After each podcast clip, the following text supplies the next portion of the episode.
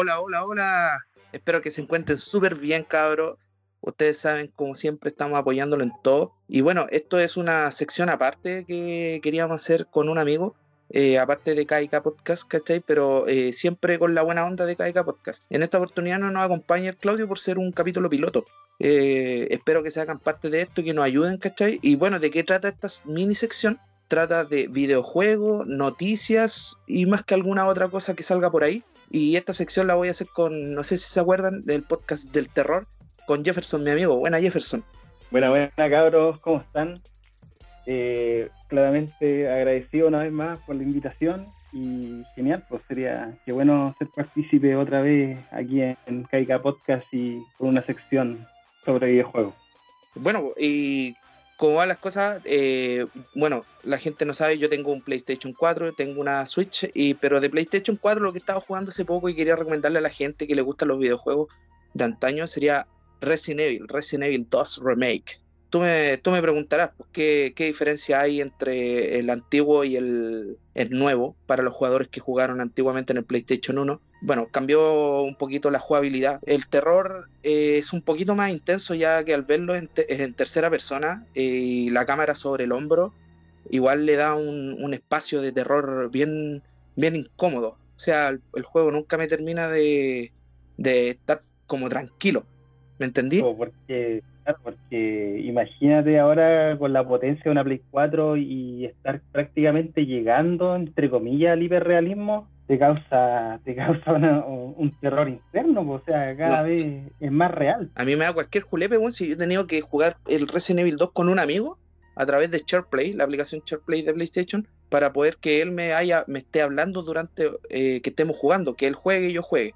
Entonces, porque solo no me hubiera atrevido, aunque ahora lo estoy jugando solo para desbloquear todos los trofeos, jugándolo en difícil, el lado A, el lado B, el lado 2A, el lado 2B. Entonces, igual es un juego que tiene mucha rejugabilidad, ¿cachai? Aparte de la campaña principal. Y aparte que, por ejemplo, si lo jugáis bien, podéis sacar armas infinitas, ¿cachai? Para poder después que sea más fácil enfrentar el, videojuego. Claro. Eh, Resident Evil es un referente de los juegos de terror, de verdad es, es, sumamente bueno y entretenido. Yo tengo muy buena experiencia.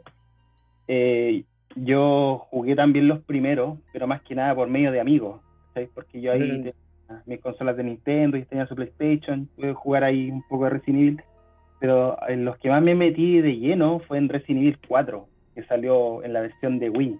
¿Cachai? Debo decir que me entretuve demasiado porque tú ocupabas el, el Wiimote como puntero, la arma, ¿cachai? Eh, las vibraciones, los efectos, había, hubo una mejora, mejora gráfica sustancial también y muy entretenido. Y el otro es Resident Evil Revelation, que oh, de Nintendo, Nintendo 3DS. Un juegazo, un juegazo. Sí.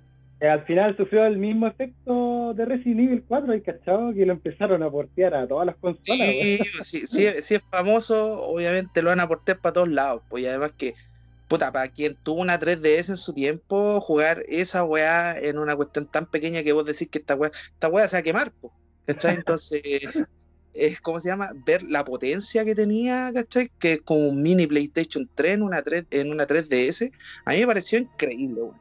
Muy, muy bacán el Resident Evil Revelations, eh, como parecido al Resident Evil 2, que también tiene una, una cámara con un apuntado sobre el hombro y espectacular fue, fue interesante. Oye, yo quería hablar un poquito también, un poquito de Resident Evil, ¿cachai? Ya. Eh, eh, para que sepan, quizás no todos estén al tanto, pero Resident Evil en Japón se llama Biohazard, ¿ya? Biohazard. El peligro bi biológico, ¿cachai? Y su primera entrega fue en el 96, oye, cómo ha pasado el tiempo, weón, en Sí. PlayStation. Sí.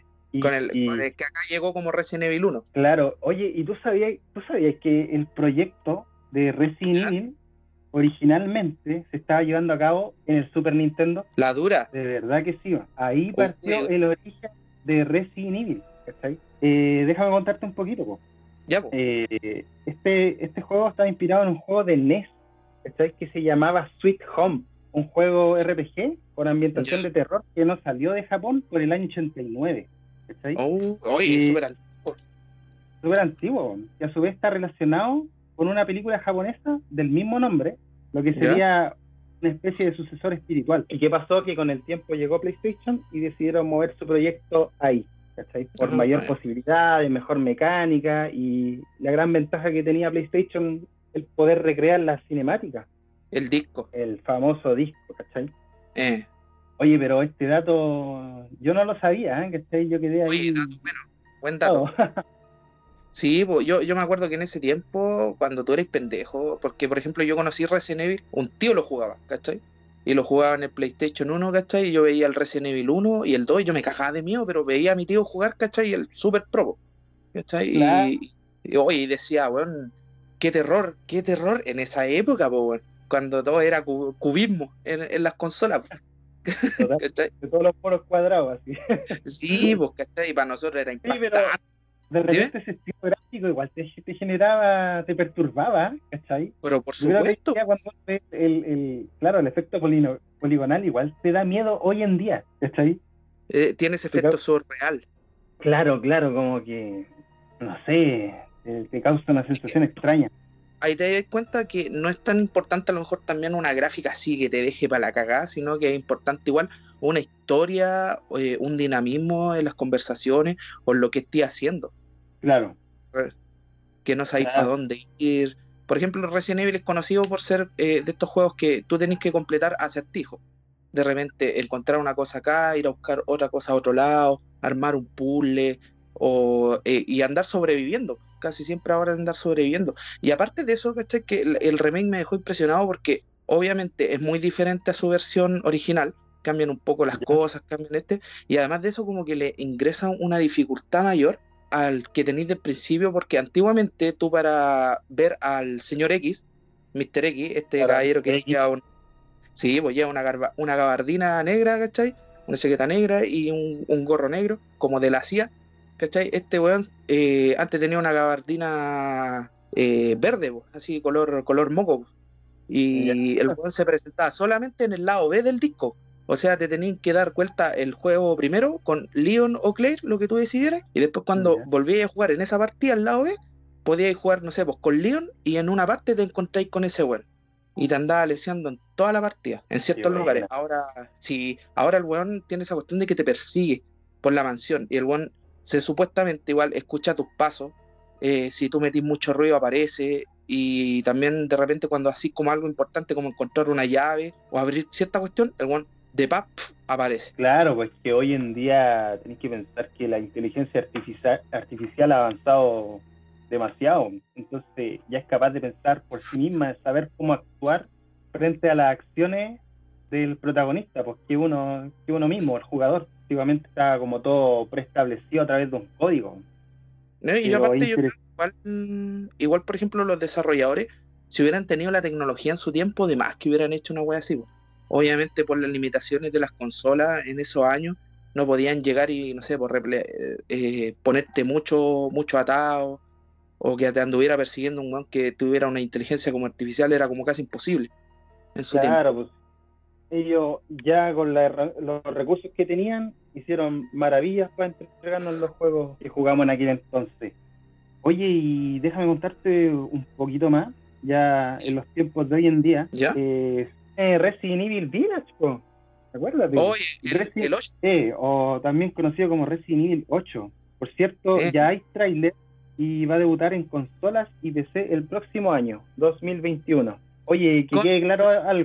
Eh, consolas de nueva generación, ya, o sea, Xbox Series X y PlayStation 5. Las versiones de consolas actuales quedan totalmente descartadas. ah, lo vamos a ver en la generación de Play 4 y Xbox eh, X, pues, ¿no? Claro, Play 5 y Xbox Series X, ¿ya? Ah, ya. Empecé también. Eh, ¿Qué más? Eh, va a ocupar el motor Resident Evil Engine que se está ocupando en, la, en los Ah, ya, el Rey. Sí, por el Re-Engine. Se ocupó en el 2 y en el 3 y también se ocupó en Resident Evil 7. Sí. Eh, claramente va a estar optimizado para la nueva generación. Y la Mm, última que, que leí por ahí, que a través de Twitter, eh, Capcom dio pistas de una posible demo que llegaría claramente antes de su lanzamiento. Así que atento ahí, cabrón. Resident Evil Village o Resident Evil 8. Para que estén Oye, qué bueno. A mí el 7 me dejó para la cagada. po. Por ejemplo, acá con mi compadre Jefferson, ¿cachai? Intentamos jugar el 7 eh, un tiempo que tuvimos la, la consola ahí, no sé, pues, en su casa y nos cagamos de miedo. ¿Cachai? Entonces, surprise, de repente llegaba el viejo porque se supone que el 7 se basa como en una casa que vos, eh, vos sois un reportero pues, y hay alguien perdido en la casa y de repente entráis así como como Link y encontráis todo abierto y vais, y de repente te aparece un viejo que es como el dueño de la casa, así de una familia. y el viejo te da vuelta y empieza a surprise, faca y te pega así, puta la wea. y sale el viejo culiado. E, eso es lo que tiene, porque te pega unos screamers igual bien heavy. Y por ejemplo, eso es lo que me gusta de, del Resident Evil 7, que juega con un poquito con tu mente, pues nada, te acordás que habían unos maniquí. Sí, sí me acuerdo, man, sí me acuerdo. Sí, pues, y los maniquís se iban moviendo y de repente, no sé, pues, dais la vuelta y el maniquí está al lado de la puerta, ¿cachai? Dais la vuelta, hay algo, te dais la vuelta y está detrás tuyo el maniquí mierda. No, weón, sí. No, sí. incómodo. Imagínate jugarlo solo, weón. no, de repente yo veo loco así jugando en vivo y digo, weón, ¿cómo tienen la pasta, weón, para jugar esa cuestión así, no sé, vos solo? No, Pero de hecho es un terror que uno igual lo disfruta, ¿cachai? Porque yo no sé si te pasa a ti, pero por ejemplo, yo prefiero jugar los juegos de terror en la noche, sí o sí, ¿cachai? Eh. Yo no puedo jugar un juego de terror de día, no le encuentro gracia. ¿cachai? Me gusta generar esa atmósfera. Claro, eh, es como cuando estáis tomando, estáis tomándote, no sé, una cerveza y queréis igual ponerte un poquito más, este, le, le echáis un fuertecito, ¿cachai? Entonces queréis darle más ambientación a la cosa y, y claro, jugarlo en la noche de valiente. Entonces, oye, lo que tiene Resident Evil 7, yo creo que le ayudó fue el proyecto de Silent Hill, el P.T. Yo creo que tuvo mucho que ver ahí ese, ese juego, esa demo, Hay mucha inspiración ahí de por medio. Mm. Sí, porque Resident Evil no sabía qué hacer, pues estaba con la con su entrega al 6, ¿cachai? Que es como casi acción, weón. Donde los buenos son inmortales, Claro, lo bueno es que despabilaron se dieron cuenta de que su público masivo es gente que busca un terror fuerte, un terror psicológico. Sí.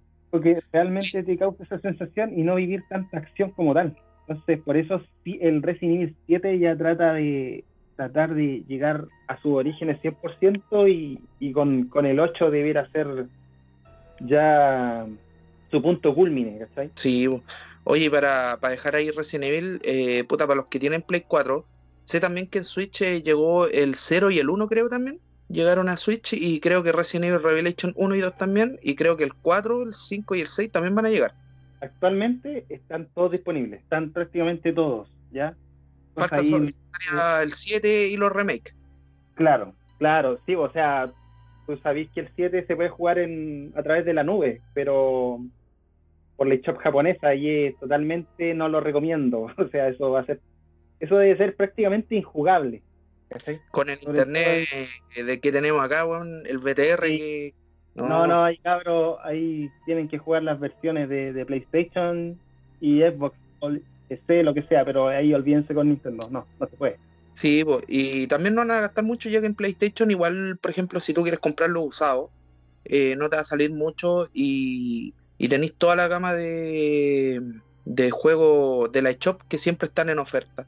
Ahora mismo también creo que van a lanzar unas ofertas de medio año para, para la gente que pueda comprarlo. Entonces yo igual diría que, por ejemplo, si tú estás esperando Play 5, pero si tienes Play 4 o no tienes Play 4, igual sería una buena oferta si la encontráis por ahí.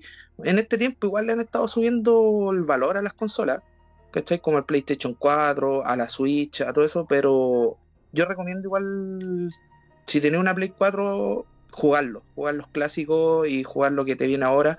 Y para terminar el remake, está el remake del 2, de Resident Evil 2, y el, el remake del Resident Evil 3, Nemesis. Que ahora ya no se llama Nemesis, sino que Resident Evil 3 nomás, seca. Le quitaron ese, ese Nemesis ahí. Y el juego en sí, por lo que he visto, todavía no lo he jugado, pienso jugarlo.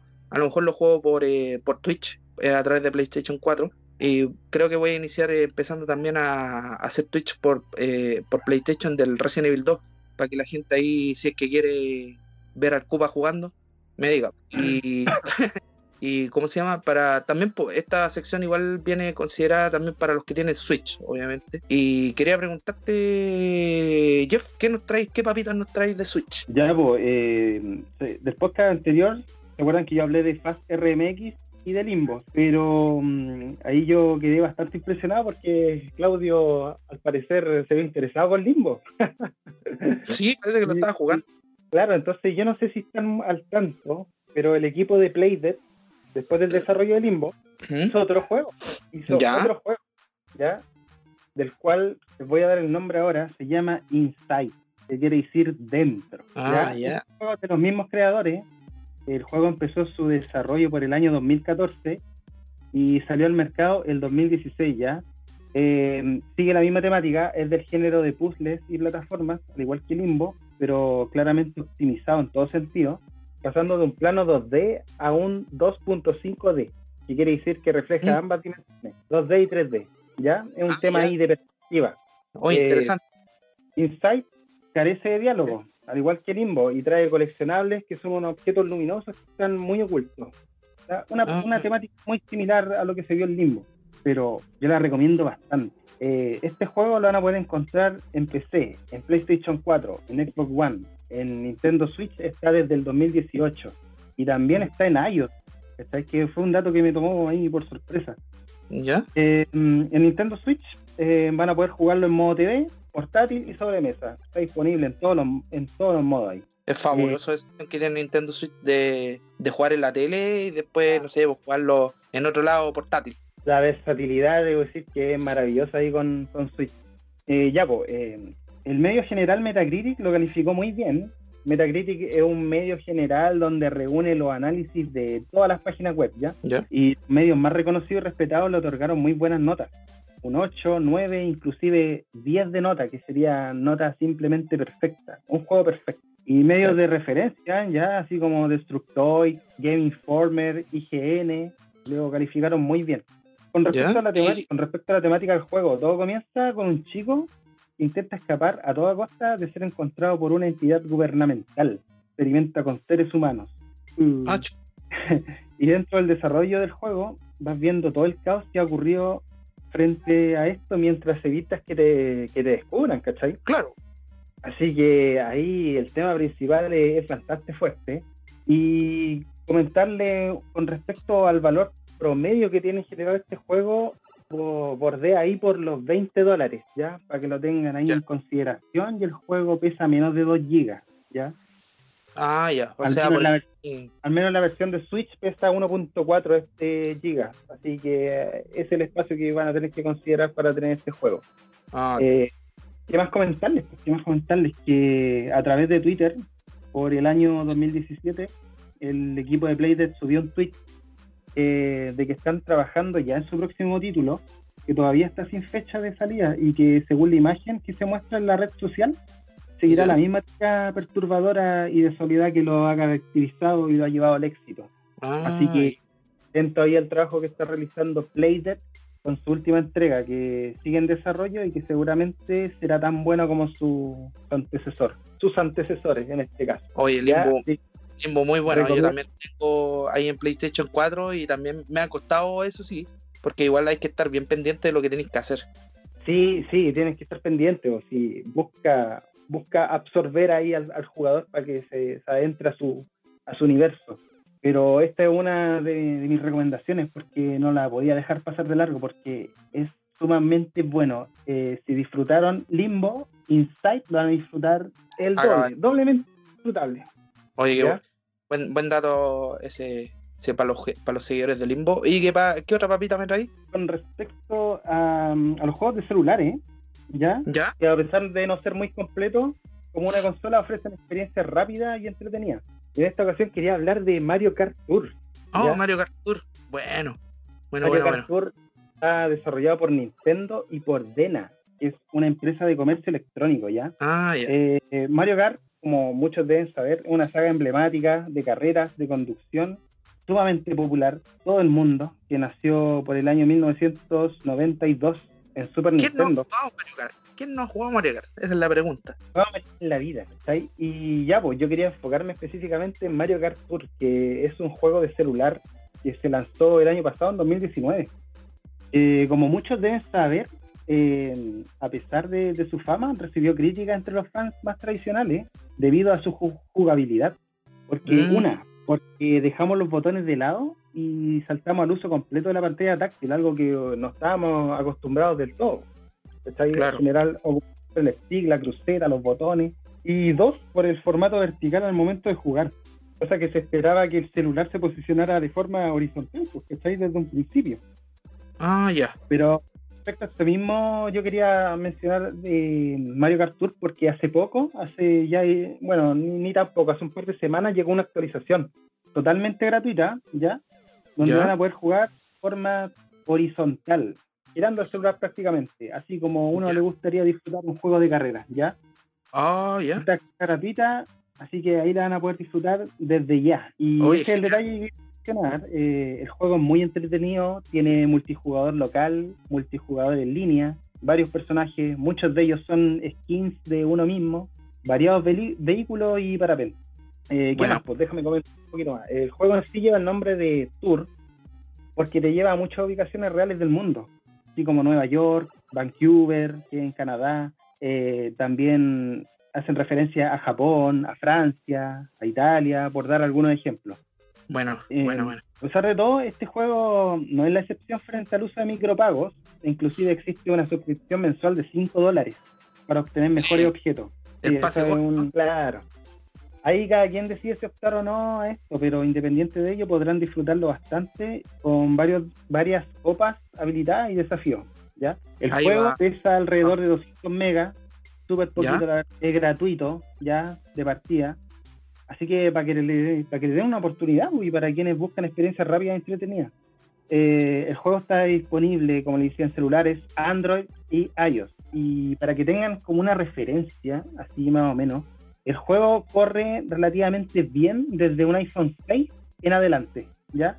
Yo tengo un, iPhone 6, lo probé ahí y, corre increíble. Ya, y corren como normalito, pero lo bueno es que lo corre teniendo un iPhone 6 como referencia, se van a poder dar cuenta que un celular actual lo va a poder correr perfectamente, ¿ya?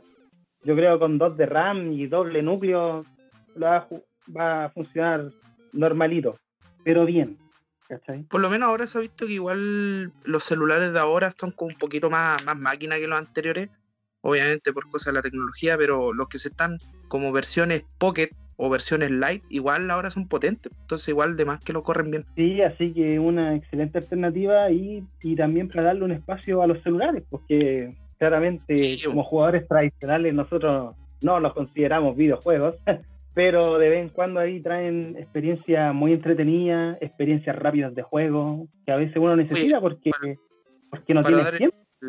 El, toque al, celu, eh, hace poco yo descargué el Symphony of the Night, de Konami, un gran juego para los que tuvieron PlayStation 1, el Castlevania, el Symphony of the Night. Y sabéis que el celular corre increíble, increíble. Y pucha, para que vean la especificación un poquito, yo tengo un Mate 20. Igual es potente y toda la cuestión, pero creo por ahí haber escuchado que en otras versiones de celulares más, más básicos o, de otras versiones corre exactamente igual y el juego está optimizado para el celular, obviamente, no, ya está nativo para el celular. Y no es como un emulador de Play 1 en el celu. Es totalmente diferente que van a poder jugarlo con el, con el scroll del, celular, el touch y toda la cuestión. Súper bueno, súper bueno. Sí, acuérdate que lo lanzaron súper barato.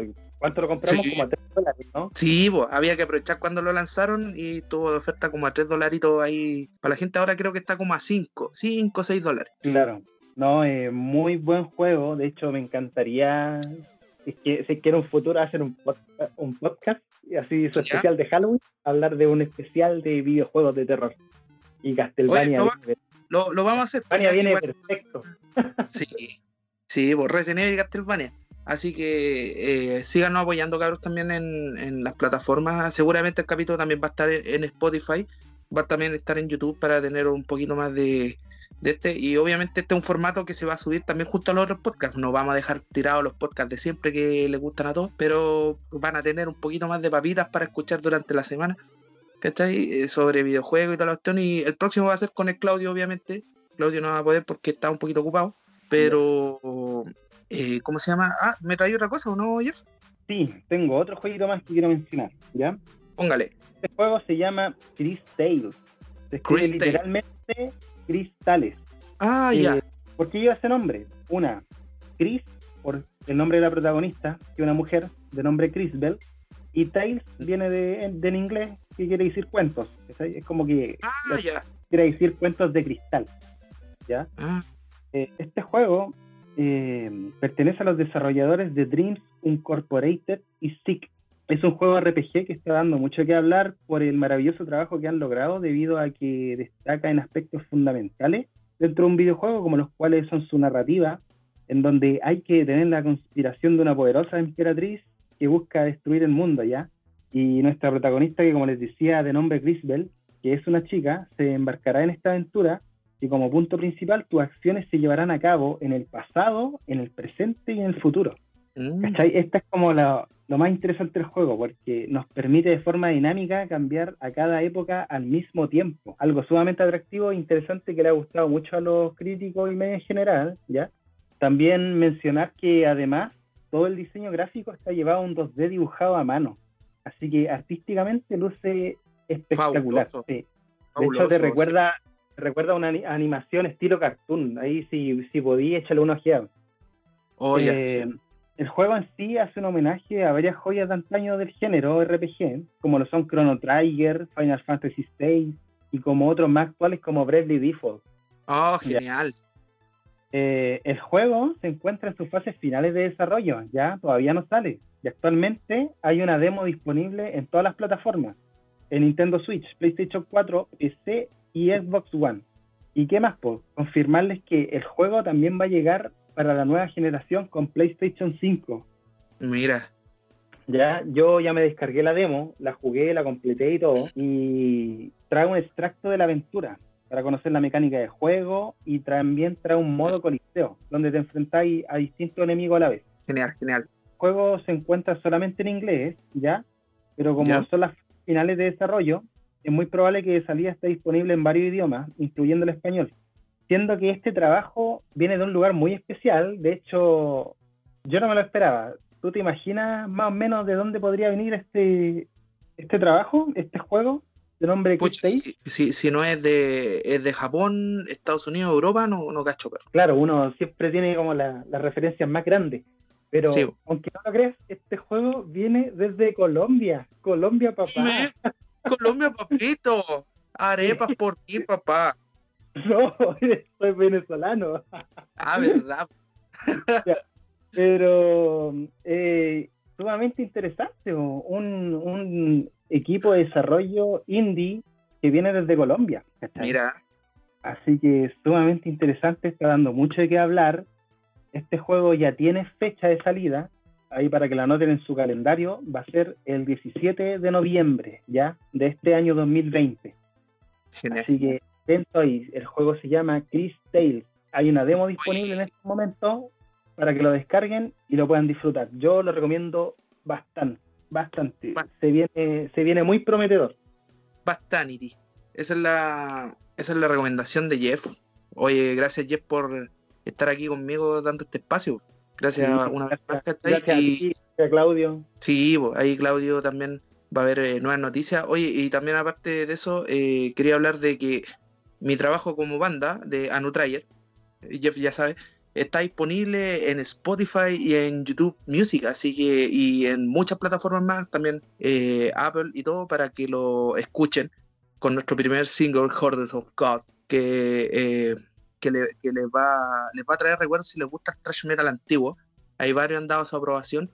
Y gracias a todos ustedes por estarnos escuchando en esta edición cortita de KK Podcast Gaming con Jefferson.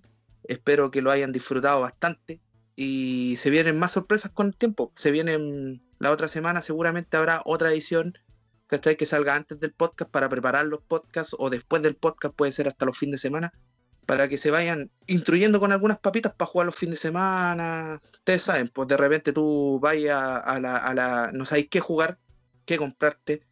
Y con estas recomendaciones podí eh, hacer tu lado eso, llegar, comprar y jugar algo bueno que está recomendado por gente que sabe, ratones de biblioteca como nosotros. claro. Sí, pues tratamos de. Yo trato, chicos, de recomendarle eh, juegos realmente interesantes, eh, juegos que salgan de, la mecánica general que se vive hoy en día, algo que traiga un producto fresco a la, a la industria como tal. Y claro, pues es bueno hablar de, de, demos que estén disponibles de momento, que estén disponibles en distintas plataformas para que así pueda llegar a más público y todos puedan tener la posibilidad de al menos probar uno de los que se menciona o, o similares, ¿ya? Claro, sí, no, genial, pues. Genial, pues así que, cabro, lo estábamos esperando, obviamente, se subió capítulo hace poco, ¿cachai? Con el Oscar viene otro después también de Francia, se vienen más capítulos buenos, sorpresa para todos ustedes. Oye, y vamos ¿Se casi... Viene Francia parte 3?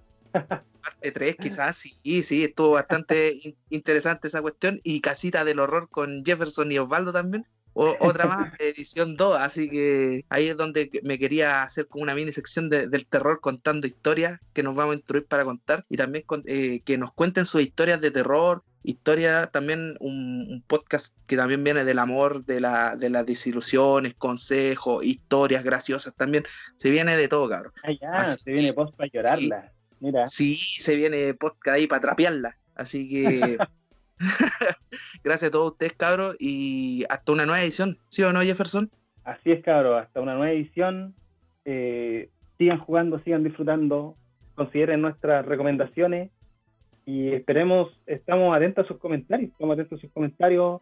Eh, cualquier crítica es bienvenida y eso, cabros, eh, oye, escuchen a Nutrayer, cabros, el tema Hordes of Ghosts, como les decía Carlito ahí, ya está en Spotify y suena fenomenal de verdad que suena fenomenal. Yo creo que este tema es como es como el Master of Puppets de, de Anutrayer, no sé. Por ¿Cómo sabes Sí, lo sé, pero yo al menos estoy bastante estoy bastante convencido de que es una muy buena pieza, así que cabros, escúchenla. Oye, muchas gracias. Hasta luego, cabros. Que les vaya bien. Chao, chao. Chao, chao.